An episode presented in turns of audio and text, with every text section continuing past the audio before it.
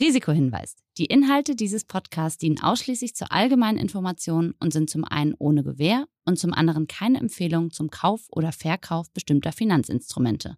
Es handelt sich hier nicht um Anlageberatung. Ihr entscheidet selber, was ihr macht.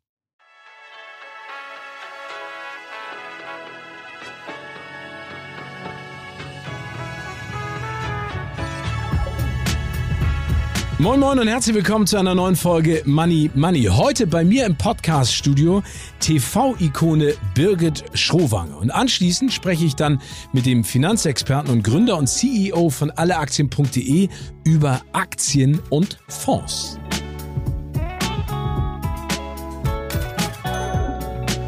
Und ich selber habe dann so ein bisschen Spielgeld, mit dem ich zocke.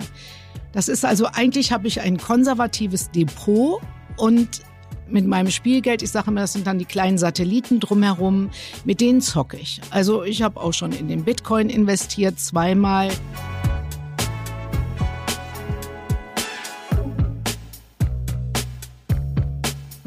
Dieser Podcast wird präsentiert von der Commerzbank AG. Moin Moin und herzlich willkommen zu einer neuen Folge Money Money. Und ich freue mich aus zwei Gründen sehr. Nummer eins, habe ich einen Gast direkt vor mir sitzen, eine Gästin besser gesagt. Und Nummer zwei, da freue ich mich sehr, weil sie ist eine absolute Fernseh-Ikone. Ich äh, bewundere sie immer wieder, wenn sie auf dem Bildschirm auftaucht. Jetzt in der letzten Zeit leider ein bisschen weniger, aber es kommt ja sicherlich wieder. Birgit Schrowange. Birgit. Ich freue mich sehr. Schön, dass Hallo. du da bist. Birgit, Danke. die erste Frage direkt. Was bedeutet dir Geld? Freiheit, Unabhängigkeit, keine Jobs annehmen zu müssen, die ich nicht machen möchte, das bedeutet mir Geld. Also nicht äh, Geld zu haben, um zu konsumieren, sondern um einfach Freiheit zu haben. Um das Leben zu genießen. Freiheit zu haben, Nein zu sagen. Ah, okay. Der, Freiheit, ja. ja. Also das ist ganz wichtig für dich. Also Ja. diese Unabhängigkeit. Diese das finde ich- Unabhängigkeit, was genau. du gerade angesprochen hast. Mhm. Ähm, es gibt ja so unterschiedliche Definitionen über den Besitz, den man sich aneignen kann.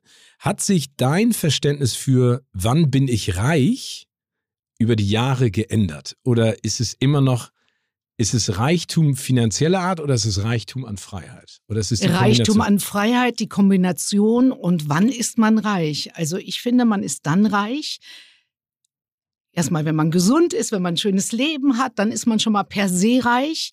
Und ähm, ja, wenn man von den Erträgen seiner Ersparnisse, von den Zinsen, Dividenden, Einkünften, also ein passives Einkommen generiert, leben kann. Und das ist für den einen sicherlich mehr als für den anderen. Also ich brauche zum Beispiel keine super Villa, keine super Yacht. Ähm, ich habe mein Geld so angelegt, dass ich gut und schön davon leben kann. Und ich fühle mich reich. Da gehen wir ja direkt ans Eingemachte. Birgit, bevor wir jetzt über deine Investitionen und vor allen Dingen auch deine Geldanlagen sprechen, erzähl doch ganz kurz mal, erinnerst du dich noch an deinen allerersten Job, womit du dein allererstes Geld verdient hast? Also nicht Taschengeld oder das Geld aus der Geldbörse deiner Eltern gemopst für ein Eis, sondern wann hast du das erste Geld womit Also das erste Geld habe ich mit Sicherheit verdient ähm, als Schülerin auf dem Bauernhof meines Opas. Äh, Heu einfahren, Kühe von der Weide holen etc. Da habe ich immer ein paar Pfennige verdient. Oder mein Onkel hatte mal eine Versicherungsagentur, da habe ich stundenlang äh, Briefumschläge geklebt. Ähm, so die typischen Jobs, die man so als, als Schülerin macht. Ich weiß, ich habe bei meinem Vater immer in der Arztpraxis unten, damals gab es ja noch keine Computer, die ganzen Akten sortiert. Das war unfassbar, was das für eine Sisyphus-Arbeit war. Aber auf Ja. der anderen Seite, da, auch da die erste Freiheit, dann mal nicht bei den Eltern anzufragen, was man sich jetzt kaufen darf oder kann oder ob man das Taschengeld erhöhen äh, wird, sondern dass man das selber machen kann. Genau. Ähm, also die Freiheit ist ein ganz wichtiger Aspekt, aber als du dann mit dem Fernsehen begonnen hast, sind da ja auf einmal auch ganz andere Beträge auf dein Konto geflossen. Hast du von Anfang an relativ klar und ich sage jetzt mal positiv, konservativ mit deinem Geld gehandelt und bist da rangegangen? Was hast du getan? Also erstmal, als ich anfing beim Fernsehen, das war vor über 40 Jahren, damals war ich Fernsehansagerin, da haben wir wirklich ganz winzige Gagen bekommen. Wir waren berühmt, aber arm.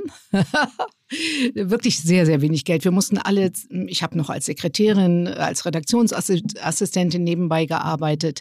Aber ich habe von meinem Elternhaus mitbekommen, dass ich immer etwas zurücklege, äh, gerade auch fürs Alter, wenn die Rente mal nicht reicht und so. Und ich habe damals in Kapitallebensversicherungen eingespart. Das waren so 30 oder 40, 50 Mark im Monat. Und es war teilweise so, dass ich mir das auch gar nicht leisten konnte. Dann habe ich mal ausgesetzt und dann habe ich aber wieder mit Disziplin reingespart. Man bekam ja auch gute Zinsen.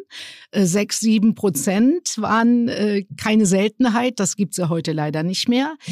Und ja, so habe ich angefangen. Und als dann das Geld bei mir floss, da war ich auch schon Mitte 30 bei RTL, da bin ich auch mal auf einen Anlageberater reingefallen und habe äh, im Osten, äh, in den neuen Bundesländern, in, ich weiß noch, in ein Einkaufszentrum investiert und auch in eine Wohnung habe ich mir nicht angeguckt. Großer, großer Fehler, würde mir heute nicht mehr passieren und habe viel Geld verloren.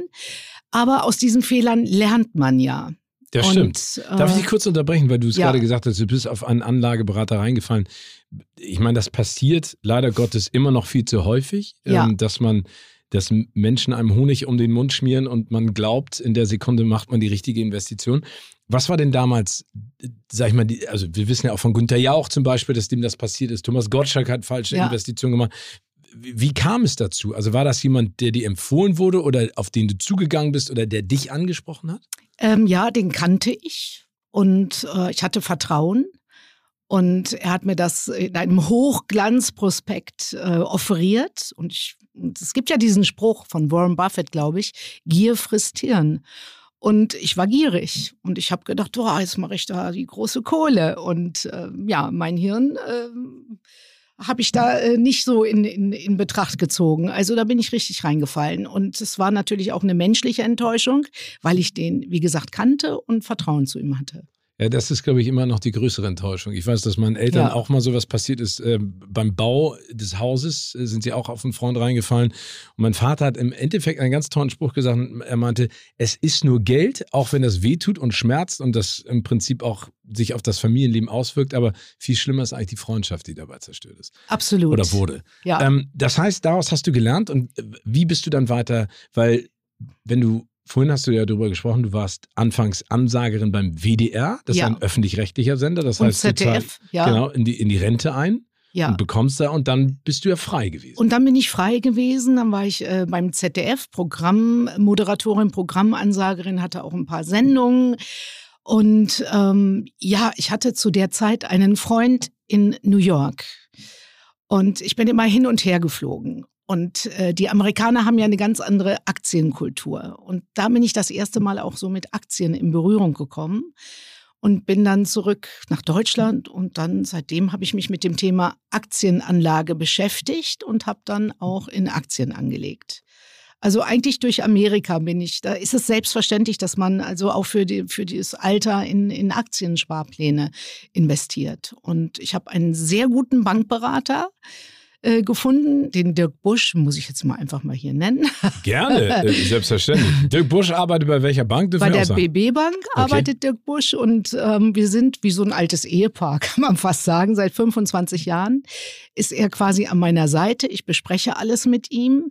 Und ich glaube, das ist auch wichtig, dass man, ähm, Bankberater haben natürlich einen schlechten Ruf. Ne? Also viele, die verkaufen ja nur ihre eigenen Produkte und so. Das stimmt aber nicht. Es gibt auch richtig gute Bankberater. Ich habe so einen, der wirklich so sagt, wo willst du hin, wann willst du aufhören zu arbeiten, wie viel Geld brauchst du und der einfach so eine Struktur auch in, mein, in meine Anlagen gebracht hat. Ich bekomme ja keine Rente, ich glaube 300 Euro oder so. Ich habe ja kaum eingezahlt. Und das ist immer sehr frustrierend, wenn du den Rentenbescheid bekommst, weil ich habe ja. ja auch mal lange in die Rente eingezahlt. Jetzt bin ich ja auch schon seit über 25 Jahren frei arbeitend. Und dann siehst du auf einmal, oh, okay, ich kriege 116,93 ja. Euro im Monat. Genau. Das genau. wird ein bisschen schwierig später, ja. ne? Und das wird sehr schwierig. Und man muss natürlich auch wissen, ne, von dem Geld, was wir verdienen, muss man erstmal die Hälfte wegpacken. Äh, das ist die Steuer. Das vergessen manche Leute, die denken, brutto ist netto. Und, was ja schön wäre. Ja, und ich habe ähm, mich immer sehr diszipliniert verhalten, was das angeht. Also ich habe immer jeden Monat äh, in äh, diverse Aktienfonds, die weltweit anlegen, ähm, eingespart auch in ETFs, in Branchenfonds, ähm, eigentlich konservativ. Und ich selber habe dann so ein bisschen Spielgeld, mit dem ich zocke. Das ist also eigentlich habe ich ein konservatives Depot und mit meinem Spielgeld, ich sage immer, das sind dann die kleinen Satelliten drumherum, mit denen zocke ich. Also ich habe auch schon in den Bitcoin investiert, zweimal dann aber schnell verkauft, als ich so 100 Prozent hatte. Danach habe ich mich geärgert, da ist er nochmal 500 Prozent gestiegen, aber da war ich dann feige. Und das ist dann so, ähm, ja, so, so, Geld, wo ich dann auch in Aktien mal investiere, die absolut innen sind, die gehypt werden, aber die eigentlich noch gar, gar nicht schwarze Zahlen schreiben, wo man wirklich nur die Fantasie kauft. Also mein Hauptdepot besteht aus Value-Aktien, die ähm, also gute Firmen, die äh, wirklich äh, schwarze Zahlen schreiben, die Gewinne machen und damit kann ich gut äh, schlafen. Also die bringen so im Jahr zwischen 8 und 13 Prozent so ungefähr. Und das ist, finde ich, eine Menge. Ich finde, also das ist auch sehr wichtig, dass wir die Rente neu denken. Ich glaube, das äh, passiert auch gerade im Moment, dass man einen Teil wirklich in Aktien anlegt. Rendite, wir haben keine Zinsen. Das Geld wird immer weniger wert, wenn man es auf unters Kopfkissen steckt und dazu noch die Inflation. Also ich bin wirklich ein Fan von, von Aktien, von Spar monatlichen monatlichen Spar, äh, Sparraten in Fonds, ETFs und ein paar Einzelaktien dazu. Was hat dich denn damals so begeistert, als du aus den USA zurückgekommen bist an diesem Thema? Was fandst du denn daran spannend, dass du selber teilhaben konntest an dem Wachstum deines Vermögens und im Prinzip auch diese Risikofreudigkeit? Weil es gibt ja genügend Menschen, also wir gehören ja einer Generation an, deren Eltern gesagt haben, das Wichtigste ist, was du mit dem Geld machen kannst, leg es immer in, äh, sag ich mal, äh, Haus Ne? Also kauft er eine Wohnung, kauft er ein Haus, macht das richtig. Das ist die Investition für die Zukunft. Ja, ich glaube, man muss äh, wirklich ähm, diversi diversifizieren. Das ist ganz wichtig. Ich habe auch eine Immobilie dann gekauft, wo ich selber drin gewohnt habe, Gott sei Dank. Ähm, ich habe auch ein bisschen Edelmetalle. Ich habe Mischfonds, wo, wie gesagt, auch Ge äh, Gold drin ist. Also breit gestreut. Und auch nicht nur in Deutschland anlegen. Der Deutsche ist so, dass er dann doch in seinem Land bleibt. Nein, man sollte wirklich gucken über Deutschland hinaus und äh, ja, so investieren, dass wenn mal eine Sache nicht gut läuft, das ist ja auch in, in diesen, zum Beispiel ein ETF auf den MSCI World, wie viele Aktien sind da drin? 1500 wenn da mal so eine Wirecard dabei ist, dann fällt das nicht so auf. Übrigens, Wirecard habe ich auch gehabt. Da habe ich wirklich einen Totalverlust hingelegt. Ja, und vor allen Dingen, was für eine grausame, harte Geschichte, auch im Nachhinein. Ne? Also, ja. wenn man da äh, verliert man ja auch zeitweise das Vertrauen nicht nur in die Politik, sondern auch in diesen Markt an sich. Ja. Wenn du sagst, dass du dir das alles anguckst und diversifizierst, wie viel Zeit verbringst du denn auch damit? Also, wie häufig guckst du in dein Portfolio? Wie häufig guckst du dann auch den Aktienmarkt an? Wie häufig ist es auch eine Bauchentscheidung, dass du sagst, Mensch, Mensch, also vielleicht ist das das neue Apple oder vielleicht ist das das neue Facebook oder ich liebe, keine Ahnung, äh, rosa äh, Plüscheinhörner und die Firma macht das jetzt. Also wie gehst du da vor? Ja, ich zum Beispiel, ich nutze sehr viel Pinterest und habe mir jetzt mal Pinterest-Aktien gekauft, weil ich das einfach nutze und ich gucke, jetzt, wir haben ja unsere Wohnung umgebaut und da habe ich mir ähm, sehr viele äh, Eindrücke geholt, äh, Rezepte, Sport und so. Und da, da gehe ich nach dem Bauch. Das ist ja, äh, ne? Also da gehe ich absolut nach dem Bauch. Und ähm, was war die Frage nochmal? Nee, die Frage war, wie du dich informierst, wie häufig du auch so. in dein Portfolio guckst. Ja, also ich gucke sehr häufig in mein Portfolio. Für mich ist das irgendwie auch so eine Art Hobby, kann man sagen. Ich lese sehr gerne Finanzzeitschriften. Ich lese gerne, also ich kann sie jetzt nicht alle aufzählen ähm, lese ich sehr, sehr gerne. Ich habe äh, Apps, ähm, wo ich mich informiere, wo ich Nachrichten gucke, was macht die Wirtschaft, wie sieht der DAO äh, aus, wo, steht der DAX, äh, wie sind so die Experten, wo sehen die den Goldpreis in einem Jahr. Äh, mein Freund lacht sich schon immer kaputt, weil das wirklich... Ähm, ja, das ist, äh, ich lese das lieber als die ganzen Klatschblätter und, und äh, ja. Also ich glaube, es ich lese es auch wirklich gerne. Ich finde es total spannend, wenn man sich damit beschäftigt. Und dann freue ich mich, wenn ich wieder eine richtige Entscheidung getroffen habe. Ich habe zum Beispiel ähm, vor Corona habe ich in Aktien investiert und dann kam Corona und dann ging es sowas von runter. Mein Depot war, glaube ich, minus 30 Prozent. Und ich habe dann einfach die Füße stillgehalten. Und ich hatte Gott sei Dank aus einer Lebensversicherung hatte ich gerade Geld bekommen. Und das habe ich wirklich volle Pulle in Aktien investiert. Und bin dann ähm, eingestiegen in äh, Apple, in Deutsche Post. Die hat mir Riesenfreude gemacht. Die hat fast 200 Prozent gemacht. Die Deutsche Post, eigentlich eine spießige Aktie. Ähm, was habe ich noch gekauft? Eckert und Ziegler, auch eine Aktie, die wirklich wahnsinnig hochgegangen ist. Und dann so Münchner Rückversicherung, Allianz, also, also so Standardwerte. Ne? Und die sind alle wieder so hochgegangen. Und ich bin jetzt mit meinem Depot 25 ähm, Prozent im Plus. Und das sollte man auch ähm, aushalten können. Das habe ich früher aber auch nicht so gut gekonnt. Ich habe dann auch teilweise hektisch verkauft, dann wieder gekauft ähm, wenn ein, ich habe ja ein paar Crashs schon mitgemacht in meinem Leben.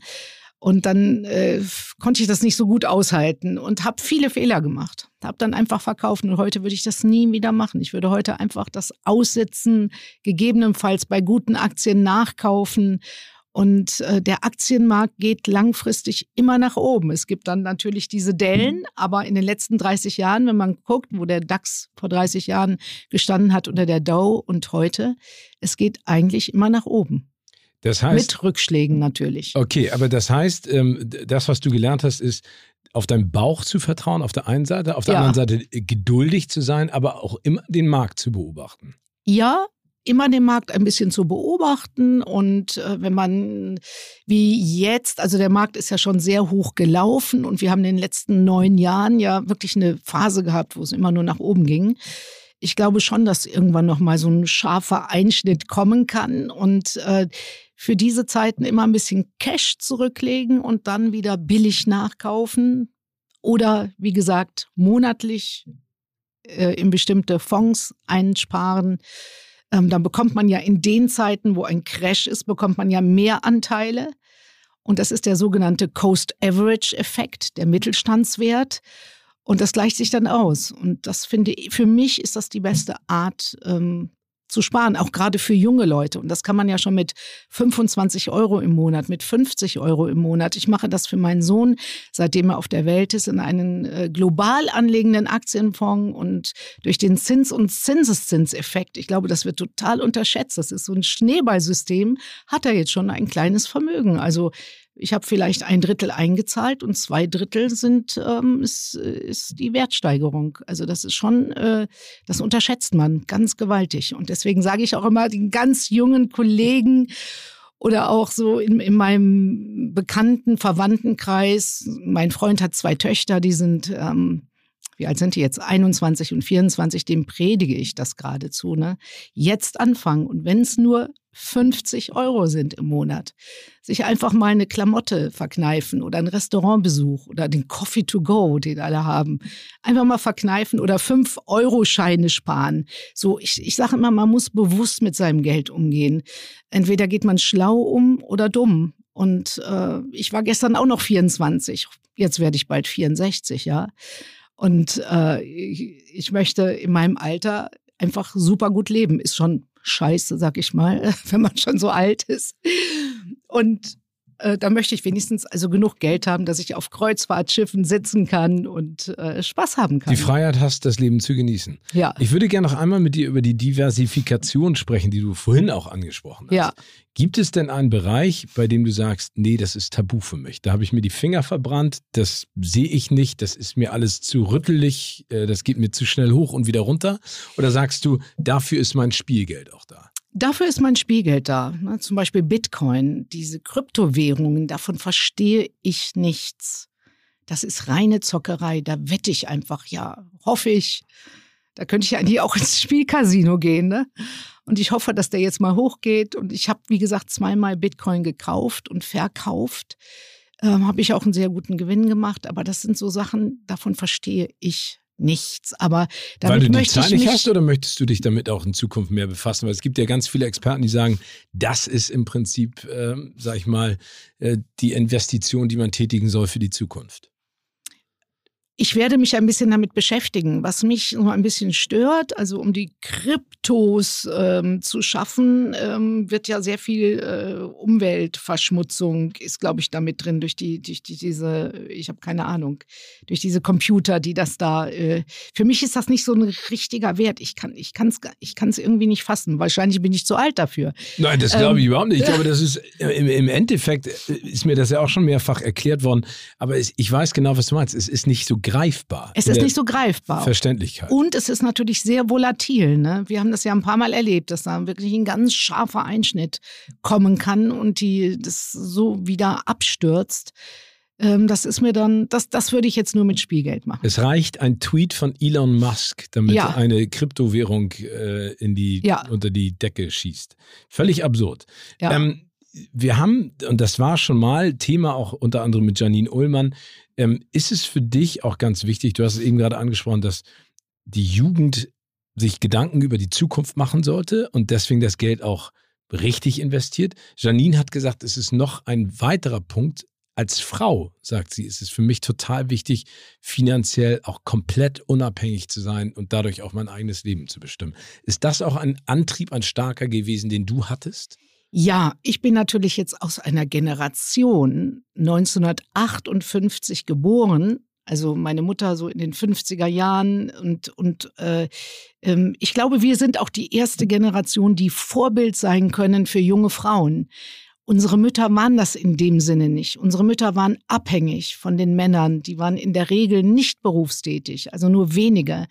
Und wenn Frauen berufstätig waren bei uns im Dorf, dann hieß es, oh Gott, die arme Frau der Mann kann die nicht ernähren. Das war irgendwie, das war, da hat man runtergeblickt. Also, äh, dass eine Frau einen Beruf ausübt, weil es ihr Spaß macht, weil sie darin eine Erfüllung findet, das gab es überhaupt gar nicht. Und deswegen, ähm, ich war schon als kleines Mädchen irgendwie, ich weiß nicht, wo ich das her habe, aber ich habe das so beobachtet. So die Männer am Sonntag, die gingen nach der Kirche, wir gingen natürlich alle brav in die Kirche, gingen in die Kneipe, die Frau an den Herd und, und kochte. Oder ich weiß, meine Mutter hat dann meinen Vater äh, irgendwelche Klamotten, die sie sich gekauft hat, als Sonderangebot untergejubelt, so wie das alle gemacht haben. Und da habe ich immer gedacht, nee, ich werde niemals einen Mann fragen, ob ich mir jetzt den Lippenstift kaufen kann oder die Klamotte. Never ever. Und das war so wirklich ganz stark in mir drin, dass ich ähm, unabhängig bin und bleibe. Und das sage ich auch immer meinen jungen Kolleginnen. Auch ähm, das ist teilweise, wenn die heiraten, Kinder äh, kommen, also bitte weiterarbeiten, auf jeden Fall. Dann lieber äh, zusammenschmeißen und eine Putzfrau engagieren oder abwechselnd oder jeder macht ein bisschen weniger in seinem Job. Das finde ich fatal. Jede zweite Ehe geht schief und äh, wie sagt man, Armut ist weiblich. Also die Frauen sind später arm, die Männer nicht. Also die Frauen, die Seniorinnen, die alleine zurückbleiben, die sind arm. Und dann kommt noch dazu, viele Frauen kümmern sich nicht um Geldanlage, kümmern sich nicht, was der Mann verdient oder wie der das Geld anlegt.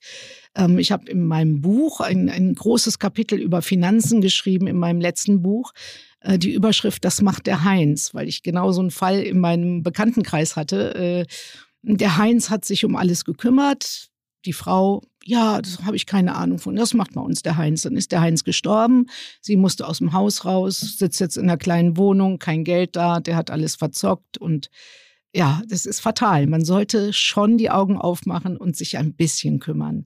Und das sehe ich bei manchen Frauen, auch gut ausgebildeten Frauen, die einfach doch wenig Interesse am Finanzmarkt haben. Und ich finde gerade heutzutage, wenn man so Instagram, da gibt es so tolle Seiten, ob Madame Moneypenny, Finanzheldinnen, Hör Money oder Geldfrau oder es gibt tausend Seiten. Man kann sich so gut informieren. Und ich würde mir wünschen, dass junge Frauen nicht nur immer bei den Influencerinnen, was jetzt gerade modern und in ist, sondern dass die auch mal sich diese Seiten angucken. Da kann man was lernen. Und was gibt es denn Schöneres, als sich von den Dividendenausschüttungen die Traumhandtasche zu kaufen? Also.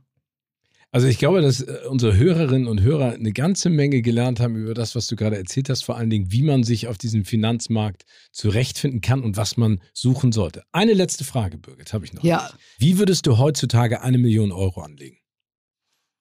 Also heutzutage würde ich erstmal, jetzt muss ich mal überlegen, 100.000 würde ich weglegen oder würde ich eine Weltreise machen. irgendwie eine tolle Reise. Dann würde ich wahrscheinlich ähm, so 400.000 in einen sehr guten Fonds, darf ich den nennen? Immer. Äh, den Flossbach, den Flossbach-Fonds, den, den, den Mischfonds von Flossbach. Den finde ich super. Der, da ist alles drin, Gold, Anleihen, Aktien und das ist einfach super Fondsmanager. Und äh, ich habe den jetzt seit zwei Jahren, der hat jedes Jahr ja, 13 Prozent oder so gemacht, obwohl es ein Mischfonds ist. Dann würde ich einen Teil anlegen in den zweiten Teil, würde ich in Dividendenaktien anlegen, den 400.000 in Dividendenaktien. Dann habe ich ja schon ja, 400 in Dividendenaktien. Dann, 100.000, dann hättest du noch genau. 100.000 übrig. Da, das ist schön. Also Dividenden sind ja die neuen Zinsen. Und wenn ich dann so drei, vier, fünf Prozent äh, davon Erträge haben kann, ist das ja auch eine ganz schöne Menge. Und 100.000 würde ich in richtig zocken. Da würde ich mir äh, Werte aussuchen in künstliche Intelligenz, in ähm, Flugtaxis, äh, Roboteraktien, ähm, wirklich, die sich wirklich mit der Zukunft beschäftigen. Und da würde ich mir so zehn so Hotstocks aussuchen und würde hoffen, dass einer aufgeht und die neue Apple wird. Sehr spannend. Ja. Birgit, das war äh, toll. Vielen herzlichen Dank. Gerne. Ich drücke die Daumen für all deine Investments und vor allen Dingen freue ich mich, wenn wir uns wieder im Fernsehen sehen und ich dir als Zuschauer zuwinke. Super, ich werde dir auch zuwinken. Vielen Dank. Danke dir. Danke, ciao, ciao.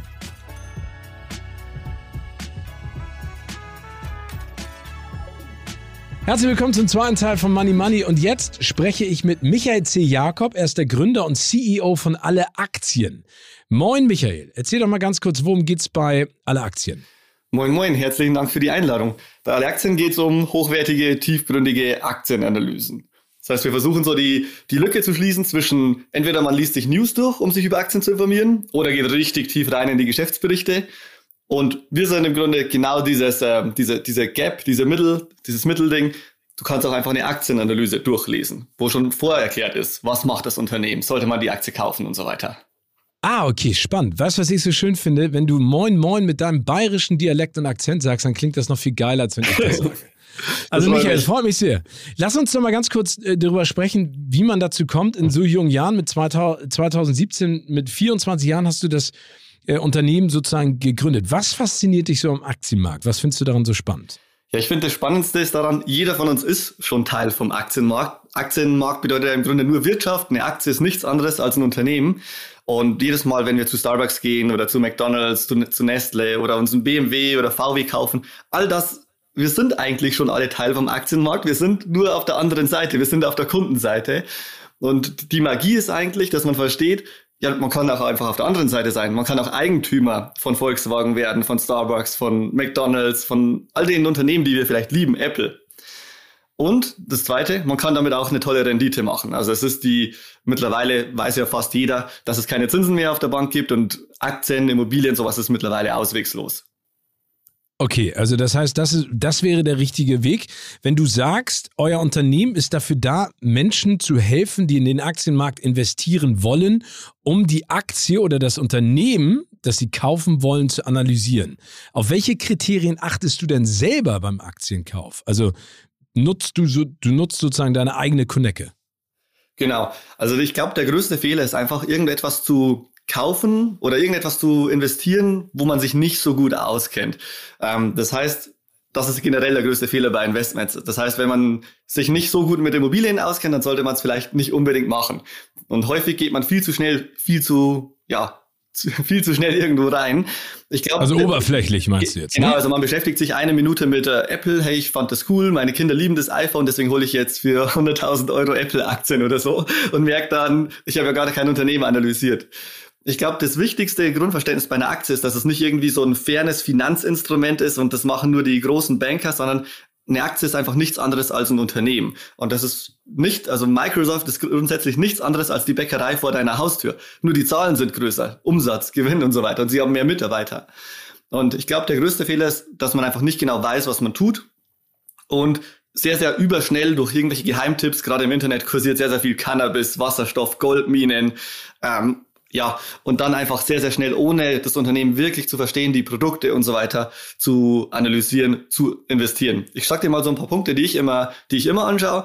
das Wichtigste, was ist das Wichtigste bei einem Unternehmen? Natürlich für mich das Geschäftsmodell. Also verstehe ich überhaupt, wie das Unternehmen Geld verdient? Ähm, also welche Produkte produziert, wie wird der Umsatz generiert, in welcher Branche ist es, wie ist der Geschäftsführer? Gerade sehr spannend bei sowas wie Elon Musk oder Jeff Bezos von, von Tesla und Amazon. Und dann erst, wenn ich sage, okay, ja, das ist ein geiles Unternehmen, das hat geile Produkte, dann schaue ich mir erst die Kennzahlen an, wie stimmt denn auch der Umsatz, also macht es von Jahr zu Jahr mehr Gewinn und, und Geld, aber das ist profitabel und gibt es da irgendwelche substanziellen Risiken. Also ich schaue mir erst so in 80 Prozent meiner Zeit das Unternehmen an und frage mich, will ich das überhaupt besitzen? Es gibt auch viele Unternehmen, die will ich gar nicht haben, sowas Lufthansa oder TUI beispielsweise, die ja so ständig an, an der Insolvenz schlittern ähm, da wäre fast jeder Euro zu viel bezahlt, weil es so unsicher ist, wie es weitergeht. Weißt du, wie ich meine? Ja, absolut. Äh, also das heißt, es ist nicht nur das Bauchgefühl, sondern es ist vor allen Dingen die Marktanalyse und sich da anzugucken, was macht das Unternehmen und ist das zukunftsträchtig. Genau. Seit Jahren gibt es ja sozusagen so ein bisschen so ein ungeschriebenes Gesetz an der Börse, dass an Tech-Aktien kein Weg dran vorbeiführt. Siehst du das genauso und wie lange bleibt das noch so?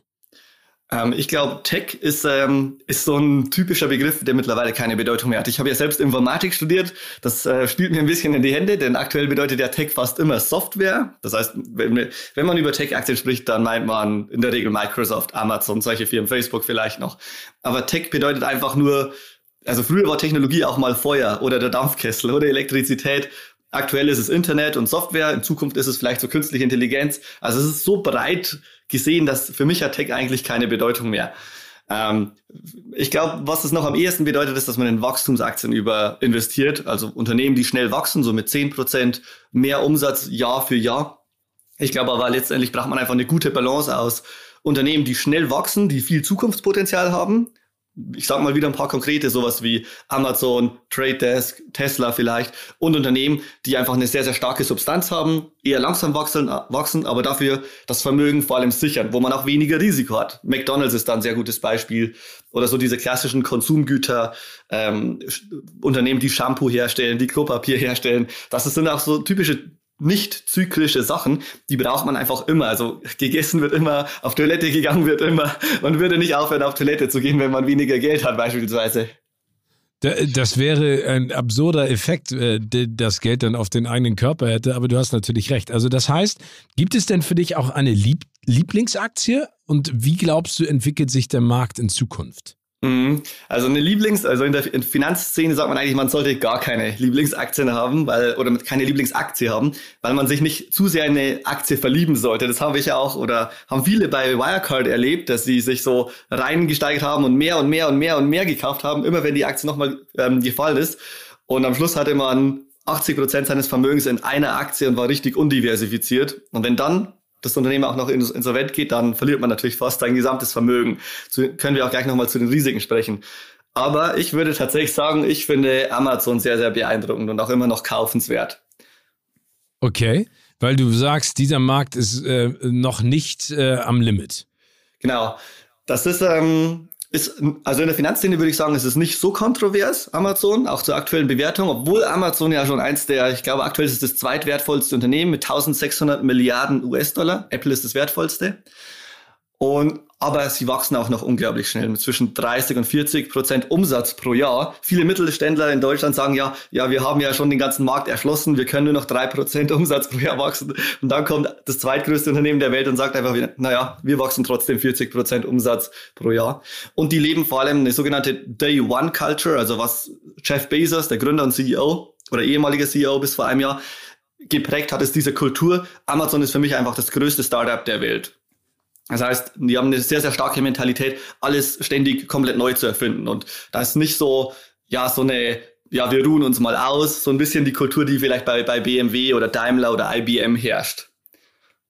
Okay, aber ich finde es ganz spannend, was du gerade gesagt hast, weil Amazon ist natürlich eine Aktie, vor allen Dingen auch in der Corona-Zeit, äh, durch die Tatsache, dass jeder sich online etwas bestellt hat und über Amazon hat liefern lassen, aber auch nicht ganz äh, sauber. Das heißt, es wird ja, dieses Unternehmen wird aufgrund der Arbeitsrechtlinien, aufgrund der Behandlung seiner Mitarbeiterinnen und Mitarbeiter ja auch heftigst kritisiert. Aber Glaubst mhm. du, dass das in irgendeiner Art und Weise einen Einfluss auf die Aktie selber nehmen kann oder dass sie einfach aufgrund der Unternehmensstruktur trotzdem ständig weiter wächst? Ja, Amazon hat äh, mehrere Geschäftsbereiche. Der, der eigentlich wichtigste ist sogar Amazon Web Services. Das ist der größte Cloud-Anbieter der Welt. Mittlerweile laufen die meisten Webseiten tatsächlich auf deren Server. Also es ist eine, eine wirklich eine, so eine Art reine Softwarefirma. Das andere E-Commerce-Geschäft, das ist auch profitabel, das ist auch sehr groß, aber es wäre Amazon nicht mehr das Wichtigste in der Welt. Ähm, aber um die Frage zu beantworten, ja, ich glaube schon, dass das einen wichtigen Einfluss haben kann. Und ich glaube, Amazon bemüht sich eben auch. Gerade in Amerika zahlen die schon 13 Dollar ähm, als Mindestlohn in Anführungszeichen für alle Angestellten dort. In Amerika liegt der Mindestlohn je nach Bundesland aber zwischen zwischen sechs und neun. Also die zahlen schon deutlich mehr, als sie eigentlich müssten in Amerika. Ich habe damals im Restaurant 1,50 Dollar gekriegt, plus Trinkgeld 10 Prozent. Ey, das ja. musst du dir mal vorstellen. Da bin ich richtig arm nach Hause gegangen nach acht Stunden Arbeit. Aber, aber das ist ein anderes auch, Thema. Da merkst du auch mal, im Grunde ist es ja auch Inflation. Da merkst du mal, wie stark die Inflation über viele, viele Jahre, also über viele Jahrzehnte hinweg ähm, galoppiert und warum man eigentlich in Aktien oder Immobilien sein Geld investieren muss. Aber das ist spannend, weil das wäre jetzt meine nächste Frage gewesen. Du hast die Inflation angesprochen, das ist auch ein Thema, äh, über das äh, Birgit mit mir gesprochen hat. Ist es deshalb noch sicherer, sein Geld ähm, in Aktien anzulegen? Erklär mal ganz kurz, warum. Ja, also Inflation bedeutet ja, dass die Preise gleichmäßig steigen. Das heißt, das Brot wird teurer, die Milch wird teurer. Ähm, Im Vergleich zum letzten Jahr war die Inflation einfach riesig, nämlich bei knapp fünf Prozent in Amerika, auch in Deutschland. Historisch durchschnittlich ist sie eher so bei ein bis zwei Prozent. Und es bedeutet, jeder ähm, oder wir alle, die einfach nur auf dem Bankkonto unser Geld hatten, die sind jetzt fünf Prozent ärmer als letztes Jahr. Es ist so eine Art stille Enteignung tatsächlich auch, weil wir haben zwar noch genauso viel Geld, jeder hat noch seine, sagen wir mal 1000 Euro auf dem Bankkonto, aber die sind jetzt eben einfach nur noch 900 irgendwas wert. Das heißt, wenn man nicht investiert, dann wird man enteignet. So, so könnte die, der Titel von dem Ganzen sein. Das heißt, man, okay. muss, man, man, muss mit Aktien jetzt mindestens fünf Prozent Rendite machen oder mit Immobilien oder mit, mit seinem eigenen Unternehmen oder mit seiner Selbstständigkeit, was auch immer.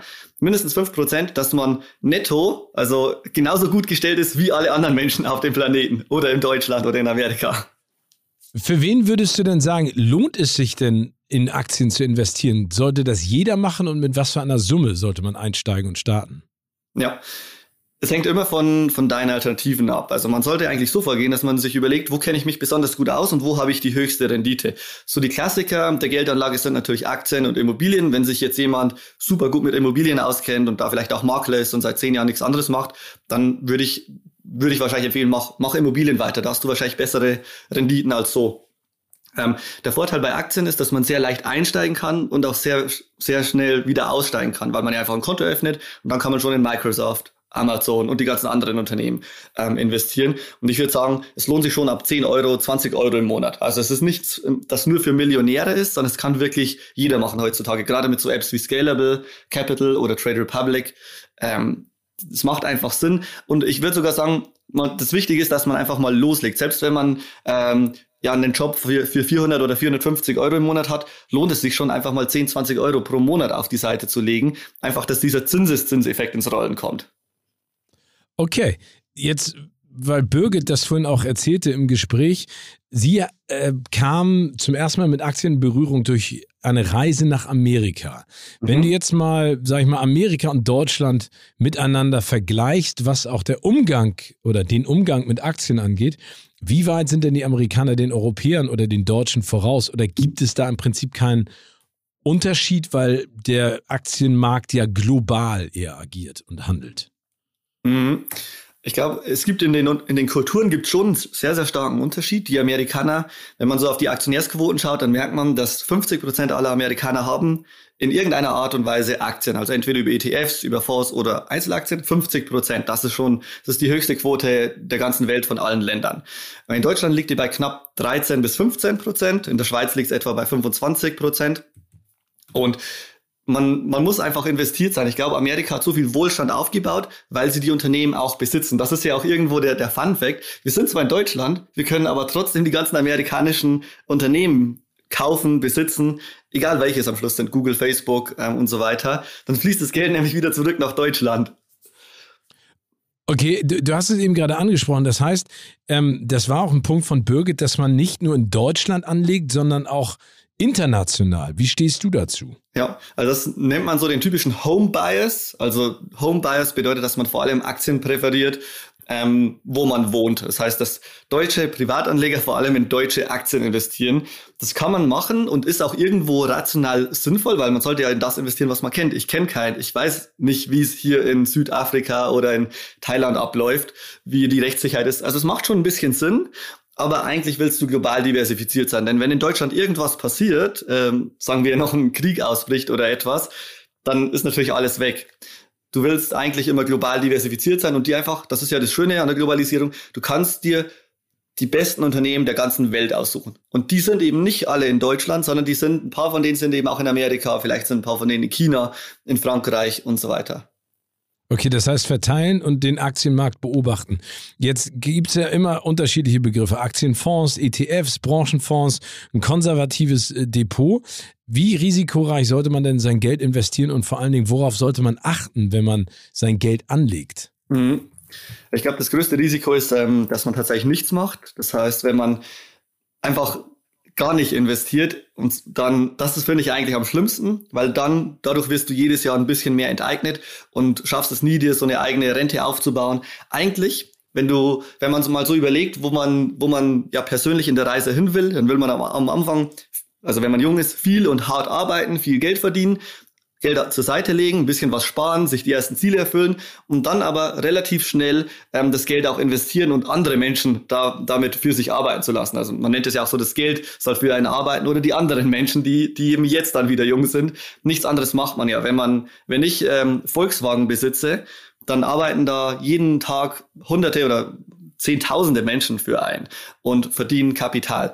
Und das sichert einen letztendlich irgendwo die, die, ich nenne es jetzt mal finanzielle Freiheit durch Dividenden oder auch einfach eine sichere Grundrente. Also man ist nicht mehr auf den Staat angewiesen.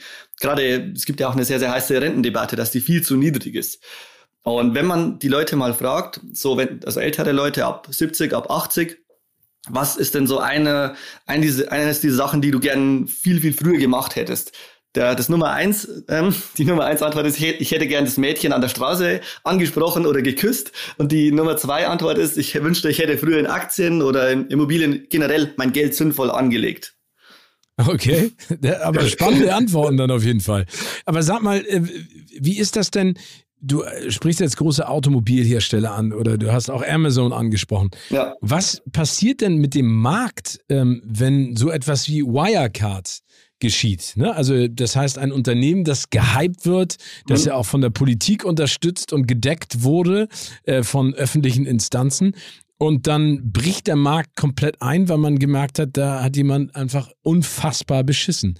Was passiert mit dem Markt und was löst Wirecard dann vielleicht auch bei den Menschen aus, die zum ersten Mal investieren wollen? Ja, also ich glaube, Investoren sind in, insgesamt so eher wie sehr, sehr scheue Rehe. Das heißt, die, man muss erstmal Vertrauen aufbauen. Es ist ja was sehr, sehr fast schon Intimes, wenn du jemanden Geld überweist. Das ist fast so, als würdest du, oder ist genauso, als würdest du von deinem Bankkonto einem anderen Freund oder einer anderen Firma Geld überweisen. Du möchtest natürlich, und sobald es da irgendwelche Sachen gibt oder du herausfindest, dass das vielleicht nicht die sauberste Person ist, nenne ich es mal, oder das sauberste Unternehmen und da vielleicht sogar Bilanzbetrug im Raum steht, dann sagst du natürlich sofort was. Du willst natürlich das Geld sofort zurück und investierst lieber in Aktien, wo das nicht passieren kann. Denn das größte Risiko ist ja, nicht, dass die Aktien stark, stark schwanken, also Volatilität von, von Tag zu Tag, sondern das größte Risiko für einen langfristigen Investor in ein Unternehmen ist ja, dass das Unternehmen komplett insolvent geht. Dass die Zahlen gar nicht mhm. stimmen, die ich jetzt Wochen und Monate lang analysiert habe. Und deswegen, wenn sowas, allein nur wenn solche Gerüchte hochkommen, wie auch bei Wirecard, kann man davon ausgehen, dass die Aktie gleich 30 oder 50 Prozent einknickt und genau das ist auch passiert. Überraschend war, dass ähm, das Finanzministerium. Aber dann ist ja der Markt eigentlich, Entschuldigung, wenn ich dich da unterbreche, doch auch ganz schön volatil und abhängig von unterschiedlichen Sachen. Ne? Also, ich meine, Gerücht muss ja nicht stimmen, aber in diesem Fall waren es ja mehr als nur Gerüchte, sondern es waren ja schon ernsthafte Anschuldigungen.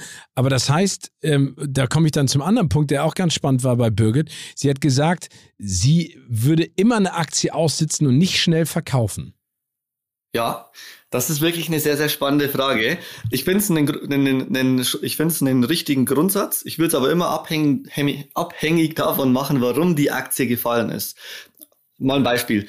Bei sowas wie Wirecard, also ich war da nie investiert, bei sowas wie Wirecard, wenn Bilanzbetrug ähm, im Raum steht und das Unternehmen das nächste ist ja, wie, wie reagiert denn das Management? Wie reagiert das Unternehmen? Und die haben in meinen Augen sehr, sehr schwach reagiert. Also immer wieder rausgezögert, ja, das kommt morgen, dann ist es aber doch nicht gekommen. Ja, es kommt nächste Woche, dann ist es doch nicht gekommen. Dann verschiedene Wirtschaftsprüfer rein und raus und nach, nach sechs Monaten gab es immer noch kein, kein klares Ergebnis. Also so genau das, was man als Manager, Manager ja nicht oder was ich ja nicht will von einem Management, Manager mir gegenüber als Investor. Ich will ja klare, einfache, direkte Antworten, ansonsten bin ich hier raus und investiere lieber in andere Unternehmen. Das ist einfach zu viel Zeit und Stress und Nerven, was, mich, was mich das als Investor ja kost, kostet. Ja. Das heißt, wenn sowas wie Bilanzbetrug im Raum steht, wo das ist so, so eine so eine, so eine sichere Sache, um dein gesamtes Geld zu verlieren, wenn Bilanzbetrug im Raum steht. Dann würde ich sofort ähm, verkaufen und mit dem Geld, das noch da ist, ähm, verkaufen. Das wäre auch bei Wirecard eine richtige Strategie gewesen. Es gibt auch andere Gründe, warum Aktien stark fallen. Zum Beispiel, weil die Kennzahlen nur ein Tick schlechter waren als eigentlich gedacht. Der Umsatz ist nur 5% gewachsen statt 6%. Manchmal sinken Aktien dann auch gleich 20, 30%. Wenn man langfristig von der Strategie und dem Management überzeugt ist, weiß jeder, das kann mal passieren, dass mal ein Quartal schlechter läuft oder besser. Das heißt, da würde ich hier komplett zustimmen, einfach halten. Dann gibt's noch so Turnaround-Situationen. Also es gibt hunderte verschiedene Situationen. Es hängt immer von der Situation ab. Die Frage, die man sich aber stellen kann, ist, bin ich denn vom Unternehmen und von der Strategie noch langfristig überzeugt? Also glaube ich, dass das Unternehmen in zehn Jahren besser dasteht als heute? Ich glaube, das ist eine sehr einfache Frage, die man sich stellen kann. Und bei Wirecard hätte man sagen müssen, ich habe wirklich gar keine Ahnung, weil es, es ist 50-50. Wenn es Bilanzbetrug ist, dann ist es 0 Euro wert. Wenn nicht, dann ja, vielleicht verdoppelt, verdreifacht sich das Unternehmen in zehn Jahren. Würdest du denn in eine Aktie von Pinterest investieren? Bei Pinterest? Das zum Beispiel in, ja. in, in Unternehmen, wo du sagst, ja, das ist äh, zukunftsträchtig, das funktioniert? Mhm. Pinterest habe ich ähm, mir nie tiefgehend ähm, angesehen, deswegen kann ich dir da gar keine professionelle Einschätzung geben, Steven. Unser Ansatz, okay. ist, unser Ansatz ist einfach, dass wir uns die Unternehmen mindestens zwei Wochen bis zwei Monate, also zwei bis acht Wochen ansehen in Vollzeit und und dann das Unternehmen, all diese Sachen richtig tiefgehend verstehen und dann eine, eine starke Perspektive zum Unternehmen haben. Aber bei solchen Unternehmen, die ich mir nie angesehen habe, muss ich dir einfach ganz klar sagen, dass ich dazu keine Perspektive habe. Das und heißt, das ist ja schon mal gut. Das, das weckt dir Vertrauen, wenn du das so machst. Und das wie, ist auch, wie sieht's denn aus? Das wäre auch Risiko. Das wäre auch genau ja. das Risiko, Steven. Also wenn ich jetzt, sagen wir, ich könnte ja trotzdem in Pinterest investieren, ist ja nur ein Klick entfernt. Das wäre aber wirklich so, Risiko ist ja nicht schlecht oder positiv, sondern Risiko bedeutet einfach nur Ungewissheit. Und wenn ich das Unternehmen wie Pinterest jetzt persönlich nicht analysiert habe, aber trotzdem investiere, dann ist es das maximale Risiko, also die maximale Ungewissheit, weil ich kenne das Geschäftsmodell nicht, ich weiß nicht, wie schnell das Unternehmen wächst und so weiter. Und dieses Risiko kann man, invest, äh, kann man minimieren, indem man das Unternehmen analysiert. Ansonsten ist es nämlich der Aktienmarkt, das kennt man auch, sonst ist der Aktienmarkt wie Casino. Du kannst schon, es gibt auch Leute, die haben eine tolle Rendite mit einem Casino gemacht. Ähm, aber es ist natürlich das maximale Risiko. Aber empfiehlst du denn, dass man auch zockt? Weil das ja auch etwas, was Birgit gemacht hat, ne? In Bitcoin, in gehypte Aktien, um dann einfach mal zu gucken, was da passiert. Also sagst du, neben dem eher konservativen Anlegen oder ETFs oder Fonds äh, oder sag ich mal großen Marken, die du genannt hast, macht es auch Sinn, zwischendurch mal um ein Gefühl dafür zu bekommen mit ein bisschen Spielgeld? Also ein bisschen Spielgeld klingt komisch, aber mit Geld äh, auch in diesem Markt zu zocken. Mhm. Ja, man muss immer fragen, ähm, warum geht man in den Aktienmarkt? Du kannst entweder wegen der Rendite reingehen, dann würde ich es auf keinen Fall machen, oder wegen der Unterhaltung, weil, weil, weil einem einfach langweilig ist, weil man sehen will, was passiert. Dann macht es Sinn, in, in so hochriskante Sachen reinzugehen, die, die sich entweder verzwanzigfachen oder gegen Null gehen. Das Problem ist natürlich genau wie im Casino, die meisten Sachen gehen gegen Null und langfristig verdient man damit Geld. Aber man muss schon so sagen, Aktien ist ja auch irgendwo Hobby, sich darüber zu informieren, was machen denn überhaupt andere Unternehmen und man lernt auch unglaublich viel über die Weltwirtschaft. Und der Unterschied ist auch, bist du Investor oder bist du Spekulant? Investor bedeutet für mich, du hast so diesen ähm, ja, einen berechtigten Glauben, dass du, dass das Unternehmen in zehn Jahren deutlich besser dasteht als heute weil du dich wirklich tiefgehend informiert hast. Und berechtigter Glaube, also Wissen, bedeutet, du könntest auch eine unabhängige andere Person davon überzeugen, wenn du alle deine Fakten auflistest, super rational und so, dann könntest du diese andere Person überzeugen, dass sie auch investiert. Das ist bei Spekulation in der Regel nicht möglich. Das ist diese Tulpen oder ich würde zu Spekulation tatsächlich auch Gold reinzählen oder Bitcoin oder bei Influencern sehr beliebt Rolex, ähm, Oldtimer, solche Sachen. Und warum sind das keine Investitionen im klassischen ähm, Sinn? Weil sie keine Cashflows abwerfen. Wenn ich eine Rolex ähm, Daytona kaufe, dann wette ich im Grunde darauf, dass es irgendwann irgendjemanden geben wird, der mir mehr Geld dafür bezahlt.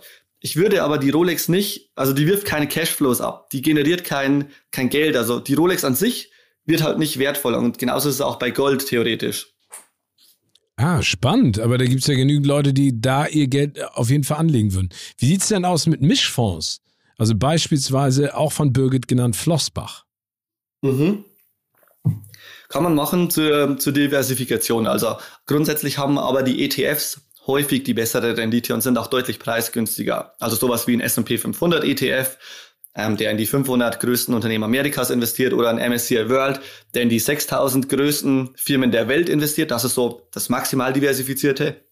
Oder vielleicht auch den Nasdaq ETF, wer eher so Technologieunternehmen in Amerika will, oder den DAX ETF natürlich. Also der Vorteil von diesen ETFs im Vergleich mit Fonds, die von Flossbach sind, sehr gut. Ähm, der Vorteil bei den ETFs ist, dass sie deutlich günstiger und häufig die gleiche Rendite oder eine sehr, sehr ähnliche Rendite machen. Und warum sollte, also warum investieren dann Leute in Mischfonds? Einfach äh, aufgrund der Diversifikation, was du gerade angesprochen hast? Weil, mhm, so wie du ja. es gerade erklärt hast, macht es ja eigentlich keinen Sinn. Ja, es gibt verschiedene Strategien und das ist dann auch, geht dann auch schon sehr ins Detail. Ich, ähm, Flossbach hat ja, ich glaube, hunderte verschiedene Fonds und jeder bildet so eine eigene kleine Strategie ab. Wenn man zum Beispiel sagt, ja, ich möchte nur in Cloud-Unternehmen investieren oder ich möchte nur in nachhaltige Aktien investieren oder ich möchte nur in Energieaktien oder erneuerbare Energieaktien investieren. Also es, es, geht so beliebig speziell, wie du es haben möchtest. Ich kann dir aber auch sagen, je spezieller, umso teurer werden die Finanzprodukte. Ähm, denn das lassen sich die, die Voranbieter natürlich sehr, sehr teuer bezahlen. Es gibt da noch einen anderen Effekt. Flossbach von Storch ist da auch relativ tief drin. Ähm, ETFs, vor allem der S&P 500 ETF, MSCI World, die sind unglaublich kostengünstig. Also Faktor 10 günstiger als die von Flossbach von Storch. Also nicht nur ein bisschen, liegen nämlich so bei 0,1 Prozent statt circa 1 Prozent pro Jahr de deines Vermögens. Das heißt, wenn du eine Million in Flossbach von Storch hast, dann zahlst du da 10.000 Euro Gebühren pro Jahr, jedes Jahr. Der Grund, warum sich Fonds, also Fonds verkaufen sich in der Regel ganz anders, nämlich über Sparkassen, Volksbanken, über diese klassischen Banken. Bei, einer, bei deiner Sparkasse ist die Beratung ja kostenlos.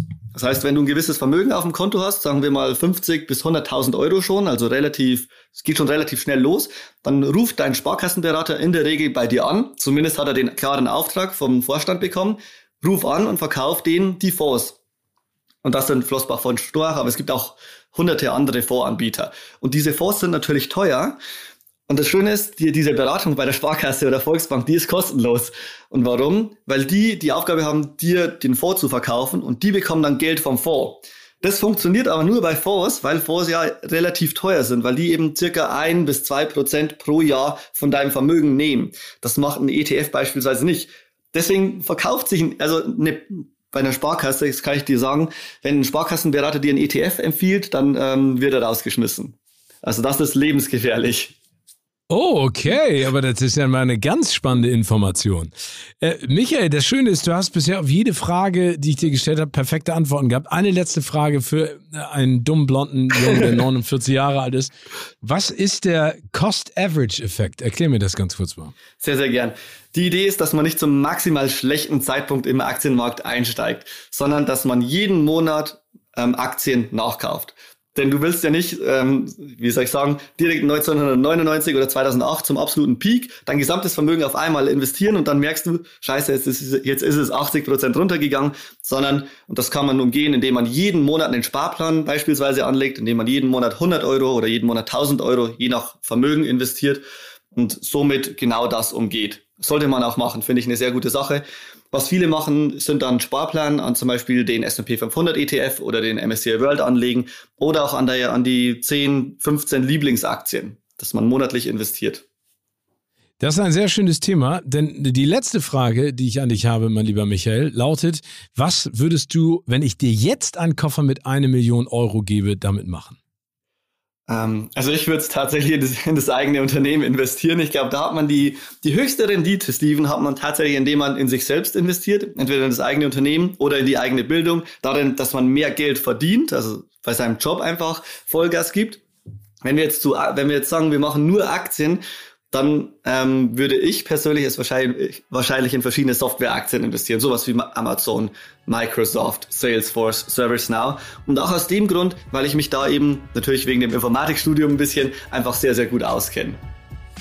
Wunderbar. Michael, vielen herzlichen Dank für deine Zeit und für die tollen Anregungen und vor allen Dingen sehr interessanten Antworten. Sehr, sehr gerne. Vielen Dank für die Einladung. Dieser Podcast wird produziert von Podstars bei OMR.